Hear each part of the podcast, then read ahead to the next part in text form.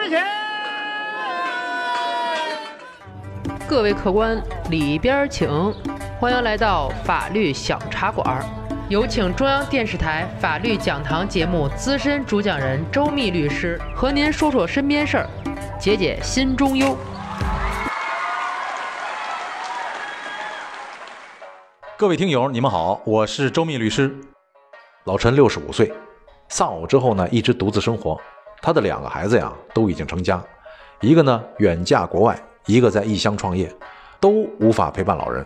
随着老父亲年纪的增加，孩子们发现他经常丢三落四，什么做饭忘了关火，直到邻居闻见味儿，什么钥匙锁在屋里头，人出去了等等，他无法照顾自己了，所以孩子们决定给老陈安排一个保姆，家里呢也好有个人照顾。保姆小齐四十出头，手脚麻利，他来了以后，孩子们就再没有听到过老父亲捅娄子的事儿了。大半年之后。孩子们再听到父亲的消息，就是父亲要结婚了，对象正是保姆小齐，正好赶上十一，家里呢办个小型聚会，大家见个面，这个事儿就算办了。收到这个消息呢，两个孩子心情非常复杂，但总的来说还是高兴的，所以不远万里赶回来为父亲祝贺。进门这一看，好家伙，不少人呢。沙发上、椅子上、床上都坐着人，而且还有打地铺的。说严重点啊，差点都没挤进去。俩孩子还以为走错门了呢。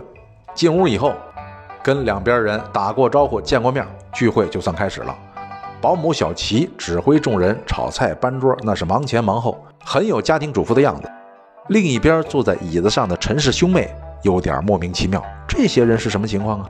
问问老父亲吧。一问知道了。这些说着和小琴一样方言的人，都是小齐的亲属。这不，小齐结婚又赶上十一长假，所以这些亲戚都来凑凑热闹。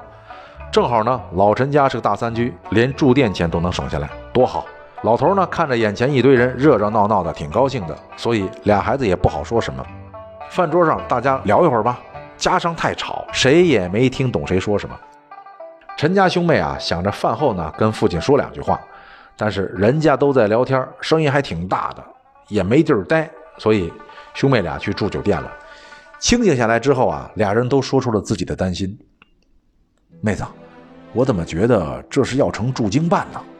妹妹说了，咱爸妈也是外乡人，别说那个，我看爹挺高兴的，那就成了。哥哥又说了，我可听说有好些保姆嫁给雇主老头，就为求财，不会对老人真好啊。要是真好。我倒是无所谓。话说回来，老陈呐是六十五岁，其实不算老，心里都明白着呢。孤独寂寞需要人陪伴，那是真的。但是孩子毕竟是亲生的，老伴儿是后来的，总还有个亲疏远近。老陈呢是这么打算的：身后遗产分三份就好。虽然孩子们不缺这些，意思得到。但是结婚以后啊，老陈发现。这后老伴儿的性子太急了，婚后一个劲儿的催老陈写遗嘱，要不就把房子加上他的名儿，如果不从，要不就是不做饭，要不就是跑出去好几天不回家。老陈烦了，说了离婚吧。保姆小齐是大吵大闹，寻死觅活呀。老陈要脸儿，不好意思这么折腾，结果就给小齐写了遗嘱。小齐本有心去公证一下，但一打听。人家公证处啊，需要所有继承人到场，小齐可不想让其他人知道，于是就把老陈写的遗嘱收好了。目的达到之后啊，小齐开始放松了，家务呢也不怎么做，该出去还是出去玩，有时候呢还跟老陈要保姆费。老陈气急了，又提离婚，小齐呀想都没想，离就离呀，怕你呀？哎，这就离了婚了。离婚之后不久啊，这小齐就后悔了，又跟老陈闹。老陈呢，本想图个清静，没想到来个添乱的。老陈呢，就跟小齐约法三章：如果想复婚的话，一做好家务；二陪伴照顾好自己，该去医院得陪着去；三不许一出去好几天，否则就再写新的遗嘱。听之后呢，小齐算消停了，然后两个人也复婚了。但是这中间的是是非非啊，老陈一直不好意思跟孩子们说，直到老陈因病去世。陈家兄妹啊回来办理后事小齐说出了遗嘱的事情。兄妹俩呢不能完全相信遗嘱的真实性，这就有了争议，所以小齐起诉了。小齐本以为是板上钉钉的事儿，结果输了。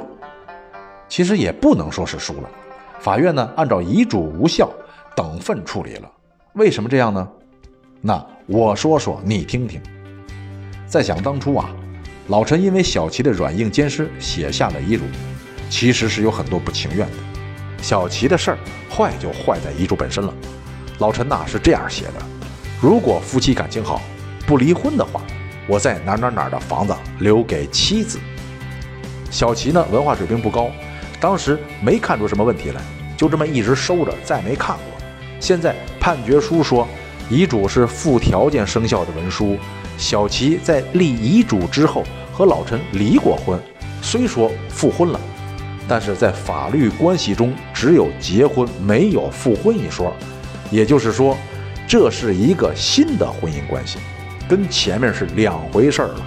而在新的婚姻关系中，小齐呢并没有得到遗嘱，而且遗嘱中的妻子也没有指名道姓的说就是他小齐，所以遗嘱无效了。小齐可气坏了，心中暗骂那句名言：“我信你个鬼！你这个糟老头子坏得很。”其实，事实虽然离小齐的期待有差距，但毕竟老陈还是照顾到了小齐，没有让他白忙活。如果只是家政员的话，小齐还能有这么多想法吗？这期节目就到这里，下期再见。喜欢法律小茶馆的听友。记得点击上方订阅，每周二、四、六中午十二点，我们与您不见不散。如果您生活当中有什么烦心事儿、麻烦事儿，欢迎评论或私信留言，我在法律小茶馆等着您。